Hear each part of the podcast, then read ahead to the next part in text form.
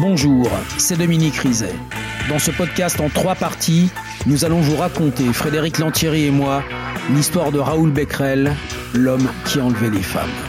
Un épisode de Faites entrer l'accusé, réalisé par Bernard Farou.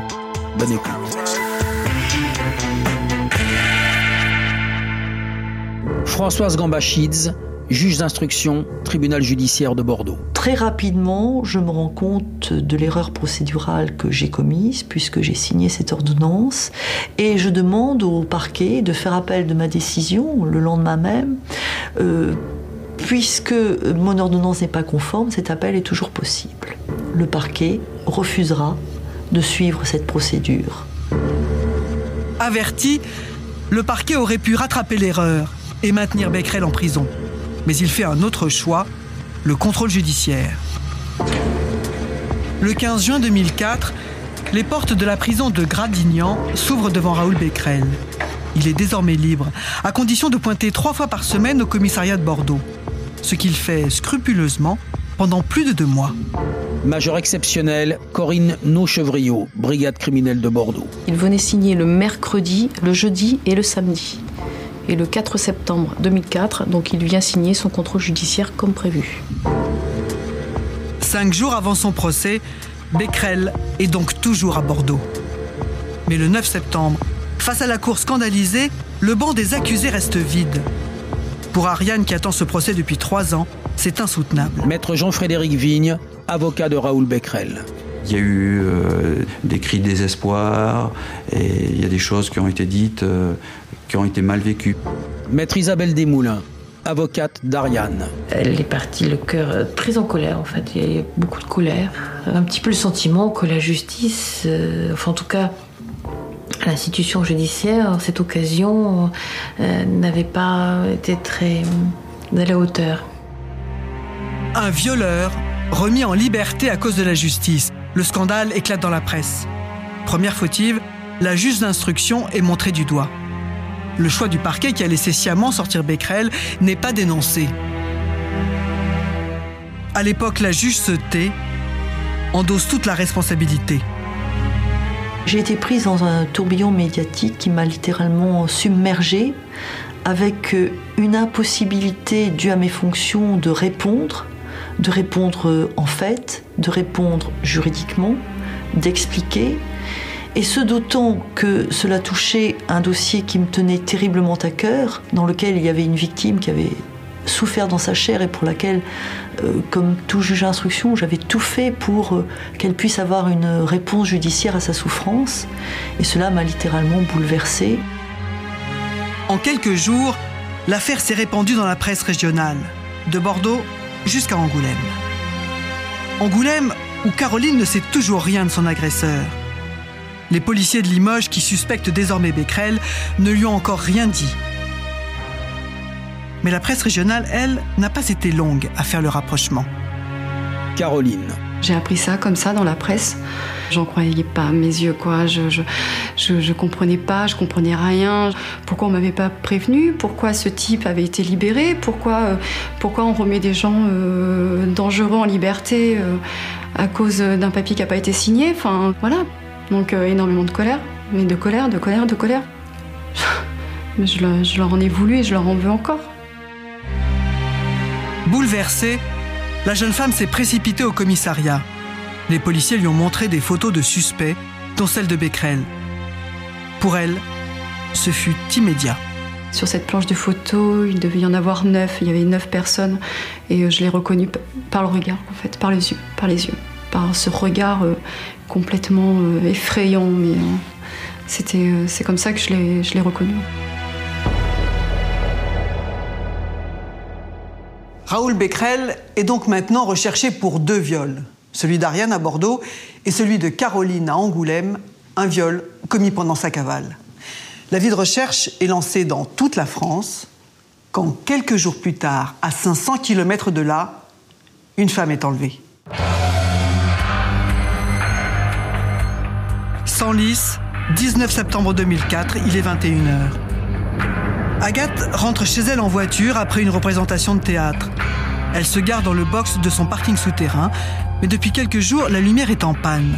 Alors, Elle avance dans le noir.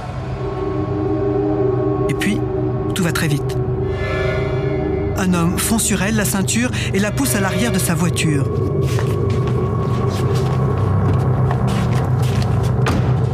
Il démarre et quitte le parking.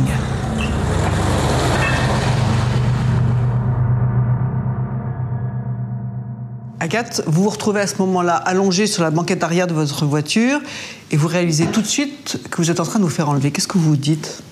En fait, j'y crois pas au départ et puis, euh, puis bah, après, quelques instants après, je me dis si, si, je me fais enlever. Et là, je me demande, euh, il y, a- il y a deux choses que je me demande, c'est déjà qu'est-ce qu'il me veut, qu'est-ce qu'il va me faire et, euh, et comment je vais m'en sortir? Qu'est-ce qui se passe alors? Il sort de la résidence en direction du centre-ville de Senlis, euh, donc jusqu'à ma banque. Euh, donc une fois à la banque, il me demande mon code, il retire de l'argent avec ma carte bleue. Et vous, vous voyez tout ce qui se passe à ce moment-là? Vous avez En fait, moi, je suis à l'arrière de la voiture, euh, donc je, je vois qu'il s'arrête, il sort de la voiture. euh, je me demande, je suis en train de me demander est-ce que je peux m'échapper, mais je vois que je, ne peux pas. hein, une- ma mon véhicule est un- une trois places, trois portes. Donc voilà, il prend de l'argent, il remonte dans la voiture, il roule assez vite. euh, moi, ça me paraît être une éternité. Est-ce qu'à un moment donné, il a été menaçant vraiment avec vous? Ah, il a été menaçant euh, plusieurs fois. Il a été menaçant quand, euh, avant de me mettre dans la voiture, il m'a, il m'a plaqué par terre, il m'a étranglé, il m'a mis la main sur la bouche et il m'a dit tais-toi ou je te tue. Après, j'ai essayé de discuter avec lui dans la voiture pour essayer de comprendre ce qu'il voulait faire de moi. Et là, dès que, dès que je commençais à être un peu trop, à poser trop de questions, il commençait à devenir, à devenir violent. Vous avez reçu des coups Oui. À un moment, il commence à ralentir, euh, et puis là, il s'arrête. Il sort de la voiture. Je, je vois jamais rien parce que je suis allongée, j'ai une serviette sur la tête. euh, et puis là, j'entends parler. Donc, euh, je pense que pour moi, il y a des complices ou je ne sais pas ce que c'est. Puis finalement, le- il remonte dans la voiture et il a fait quelques mètres. Et après, il s'est à nouveau arrêté. Et puis là, il me dit on va sortir. Donc, il me dit garde bien ta serviette sur la tête. Il m'aide à sortir. Et là, je me rends compte, je vois qu'il y a beaucoup de lumière. J'arrive à voir par terre. Et je vois qu'il y, a des- roues de voiture. Donc là, j'essaye de, m'échapper. Je pense que je l'ai surpris. Euh, il essaye quand même de me récupérer, de me remettre dans la voiture. Euh, donc moi, en, même temps, bah, je hurlais. Je criais au secours. Euh, donc je pense qu'il a pris peur et puis il m'a balancé par terre.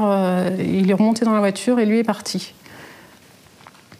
Je me relève, je vois qu'on est sur le parking d'un hôtel et je vois à côté euh, un restaurant de l'autre côté du grillage. Donc euh, je cours, je passe par-dessus le grillage et, euh, et là j'arrive dans le restaurant en hurlant comme une folle.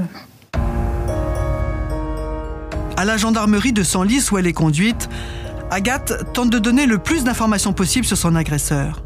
Maréchal des logis, Frédéric Namislac, gendarmerie de Senlis. Le détail qu'elle nous donne sur l'agresseur, c'est qu'il est de corpulence moyenne. Euh, pour elle, c'est un type, euh, un type euh, basané, euh, maghrébin éventuellement, euh, avec une forte odeur de transpiration, euh, mais elle ne donne rien d'autre du fait qu'elle n'a jamais vu son, son agresseur. Les indices sont minces.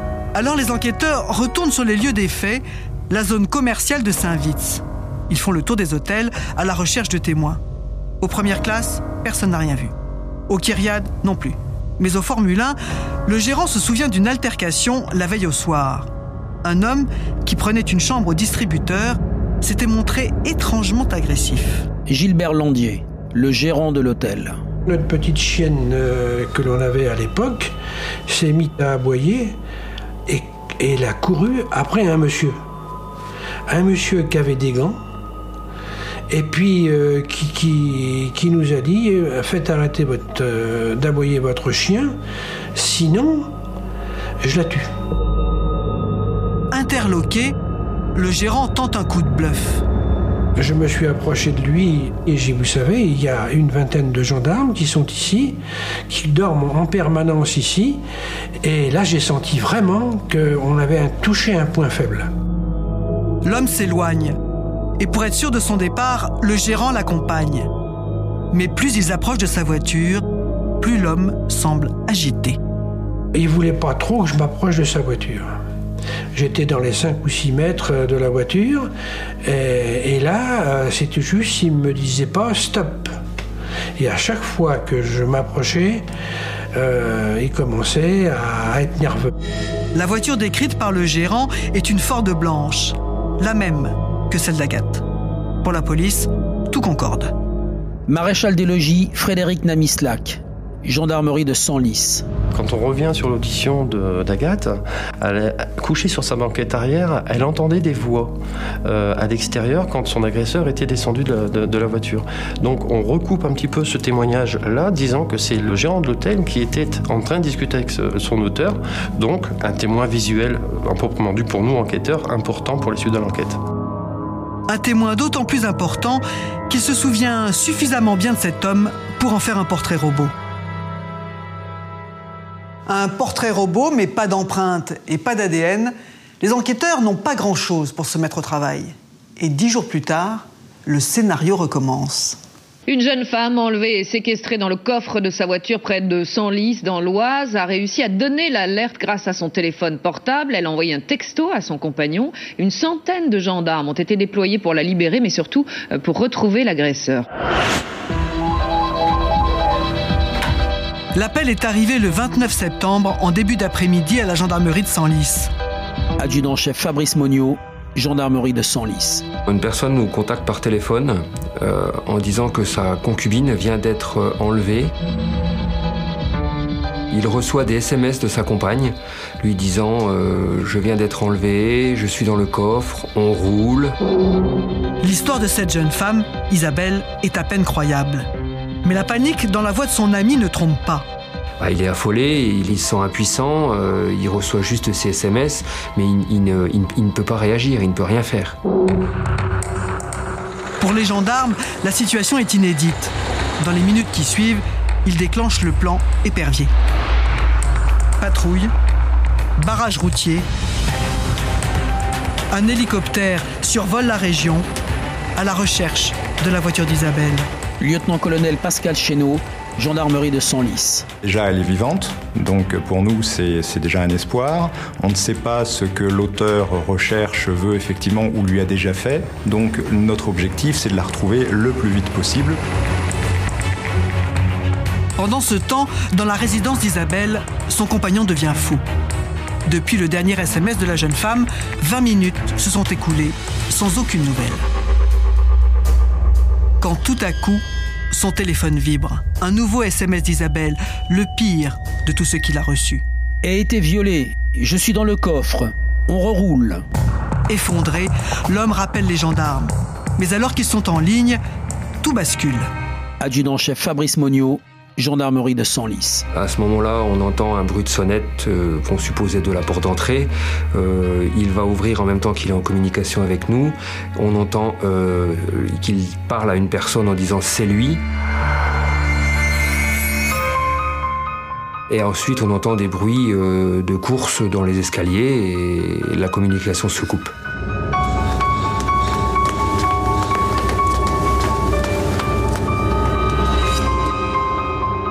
Les gendarmes se précipitent chez le jeune couple. Isabelle est là. Adjudant-chef Stéphane Recul, gendarmerie de Senlis. On trouve devant nous euh, une jeune fille, comme vous pouvez l'imaginer, en, état de choc, mais euh, qui, a, qui, se sent soulagée. À aucun moment euh, de, ce que, que l'on a eu en contact avec elle, elle n'a craqué ou elle était pour nous très très très très solide moralement. Sans un sanglot, Isabelle raconte. À 14h, elle s'est garée dans son parking. Et puis tout s'est enchaîné. Le sas, plongé dans le noir, la minuterie, l'éclat d'un couteau, des mains gantées sur sa gorge, et cet homme qui l'entraîne jusqu'à sa voiture. Elle raconte la corde qu'il n'arrive pas à nouer autour de ses poignets le bandeau qu'il met sur ses yeux avant de la jeter dans le coffre.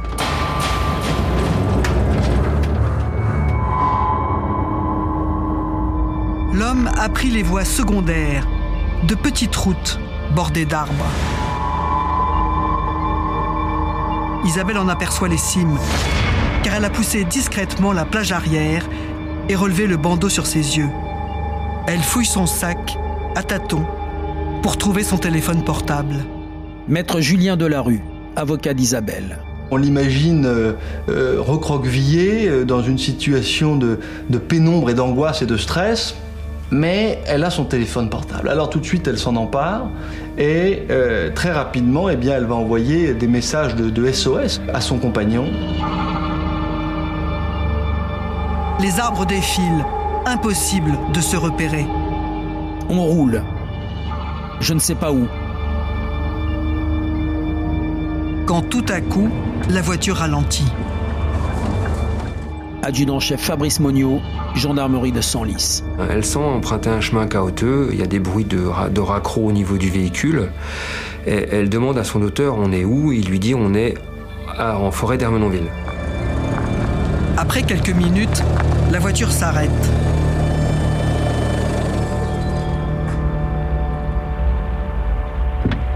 Une portière claque. Des pas sur les cailloux. Et puis tout à coup, la lumière du jour. L'homme la tire hors du coffre, ajuste son bandeau et puis l'entraîne sur la banquette arrière. Il lui dit euh, euh, On va retourner chez toi, mais avant, tu vas t'occuper de moi. Elle a parfaitement compris à cet instant eh bien, que celui-ci euh, va lui imposer un rapport sexuel. Isabelle est terrifiée. Son agresseur ne le sait pas, mais elle est enceinte de quelques semaines. Alors, pour éviter toute violence, elle n'oppose aucune résistance. L'effet sur l'homme est immédiat. Son ton change, il est plus doux, presque intime. Il va d'abord lui demander de l'embrasser. Un petit peu comme si euh, il, il tentait de nouer une, une sorte de relation avec elle. Elle va d'ailleurs euh, s'y refuser. Il n'en faut pas plus pour que l'homme perde son calme. Il lui attrape la tête et lui euh, inflige violemment la tête sur son sexe.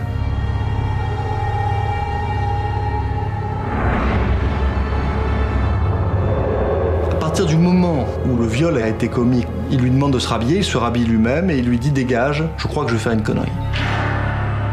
La jeune femme sort, à garde, prête à courir pour sauver sa vie. Mais l'homme la rattrape et l'espoir s'effondre. Finalement, il la remet dans le coffre de la voiture et puis il lui explique qu'ils vont euh, passer à sa banque. Sur le chemin du retour, dans l'obscurité du coffre, Isabelle envoie un nouvel SMS à son compagnon. A été violée. Mais l'homme a entendu. Il s'arrête et confisque le téléphone. À Senlis, il retire de l'argent avec la carte d'Isabelle, puis remonte en voiture et prend la direction de la résidence de la jeune femme. Il revient se garer dans le parking, à l'endroit même où il l'a enlevée. Maître Julien Delarue, avocat d'Isabelle. Il entreprend de, de garer le véhicule à la place où il l'avait enlevé et il constate à ce moment-là que, eh bien, à cette place, il y a euh, un véhicule 4x4. Et il le dit à Isabelle, il dit tiens, il y a un 4x4 à ta place. Elle a compris que ce 4x4, c'est la voiture de son compagnon. Son agresseur a décidé de monter avec elle jusqu'à son appartement. Masquant son émotion, elle le devance jusqu'à sa porte. Vous venez d'écouter le deuxième épisode de Faites entrer l'accusé, consacré à Raoul Becquerel, l'homme qui enlevait les femmes. Retrouvez la suite de l'affaire dans l'épisode 3.